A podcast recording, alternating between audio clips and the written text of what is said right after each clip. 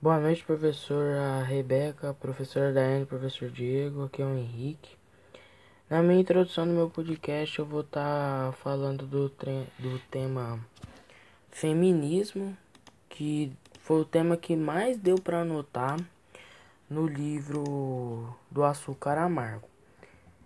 Eu notei que o feminismo no Açúcar Amargo era sempre bem rígido lá, né? Porque a menina sempre tinha que estar tá fazendo as obrigações do pai e do irmão dela. Isso eu já achei errado. Por quê? Porque as mulheres têm um papel fundamental na sociedade. É, Marta, como ela falava, que ela sempre tinha que estudar tudo. E só que nesse contexto a mãe dela estava doente. Então o pai achava que a obrigação era da menina acordar cedinho para colocar comida pro irmão e para o pai, para eles tomarem café e irem trabalhar. Só que isso eu já acho errado, porque quem devia mesmo, quem está extremamente atrasado, poderia ir lá montar seu café e ir para o trabalho sem erro nenhum. Mas lá o pai de Marta já achava que a obrigação dela era colocar a comida para ele. Então Marta se sentiu meio ofendida, falando que, pô, por que eu tenho que pôr a comida? Porque eles não colocam a comida deles para eles comerem. Então, aí a Marta, a primeira vez, quando sua mãe pediu para ela, aconteceu um acidente com o irmão dela. Foi aí que o pai dela ficou mais raivoso com ela por conta da morte do irmão, porque o pai dela achou que por conta da demora que ela porque ela perdeu hora, por conta da, da demora de servir, eles perderam um outro, acho que é ônibus. E com isso, eles pegaram um. E o único que eles pegaram que era um pouquinho mais tarde, ele capotou. Então, aí o pai dela se. É, se diz que a culpa é toda dela, toda.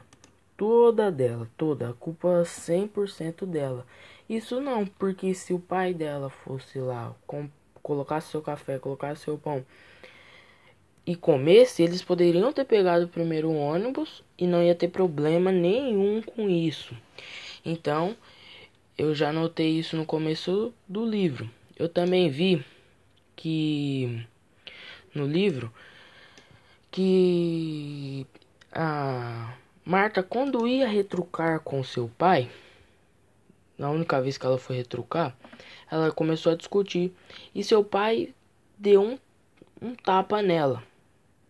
Isso eu já achei errado também, porque ela estava conversando com o pai, tentando resolver a situação, lutando pelos seus próprios direitos. Eu já achei errado o pai agir com a violência. Eu já achei extremamente errado. O pai poderia sentar, conversar. Não, ele já quis partir para a violência. Então, Marta, como sempre quis, né, falou: Ah, se meu pai me acha que eu sou inferior, eu vou mostrar para ele. Isso é no desenvolvimento 1. Que Marta se fingiu de mudim para mostrar para seu pai que ela sim trabalhava. Então a rotina dela era: saía de manhã, passava a, o dia inteiro no trabalhando, depois ia para a escola. Então ela chegava extremamente cansada. Só que aí foi que Marta foi desmascarada. Marta não. Mudinho não era Marta, na verdade, né? Mudinho era Marta. Então, é, a Marta, a partir do momento que não estava mais se passando de mudinho, começou a ganhar menos. Começou a ganhar menos. Isso eu já achei errado, porque ela cortava mais cana do que dois, três homens juntos e a partir daí ela começou a receber menos. Com isso, seu namorado pediu para ela ir no sindicato conversar. Foi aí que eu gost... que foi a parte que eu mais gostei do livro, que ela lutou pelos seus direitos. Isso foi a parte que eu mais gostei. Minha opinião sobre o livro. Eu gostei muito desse livro, foi um dos melhores livros que eu já li, porque mostra o decorrer como é a vida lá fora. Às vezes muitas mulheres queriam agir como Marta, mas às vezes tem medo dos pais, dos, do marido e etc. Mas eu gostei muito porque Marta, mesmo sabendo que seu pai ia falar, ia falar um monte, ela continuou lutando pelos seus direitos. O desenvolvimento 2, que é as curiosidades atuais e históricas, eu, gostei, eu falei do boias, dos boias, fri, boias frias, que eles tinham. Tudo que eles cortavam era o preço que eles recebiam. Às vezes eles passavam o dia inteiro cortando cana e não recebiam um, um, valor, um salário ótimo, né? Aí muitos boias frias ainda tem, fizeram entrevista falando que queriam condições melhores até para seus filhos, por isso que estavam lá trabalhando. Alguns queriam comprar sua moto, sua sua casa e foi sobre os baias frias que eu falei do contexto histórico. E a minha conclusão, eu gostei da parte, a minha parte que mais tocou no livro foi quando o pai de Marta precisou do sangue dela.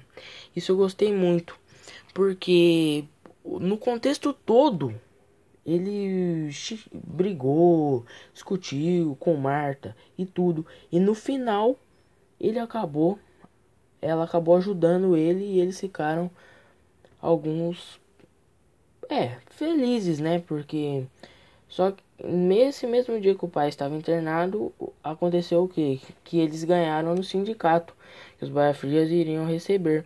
Só que como o pai de Marta disse bem no final do livro, eles isso aí só foi uma parte. Eles não ganharam totalmente isto, porque isso acontece até hoje. Alguns é, algumas pessoas roubam né, o dinheiro dos baia frias porque alguns não sabem quantos cortaram, eles pegam e roubam o dinheiro deles praticamente. É isto. Muito obrigado, professor Diego, professor Rebeca, e tchau. Tenha uma ótima noite.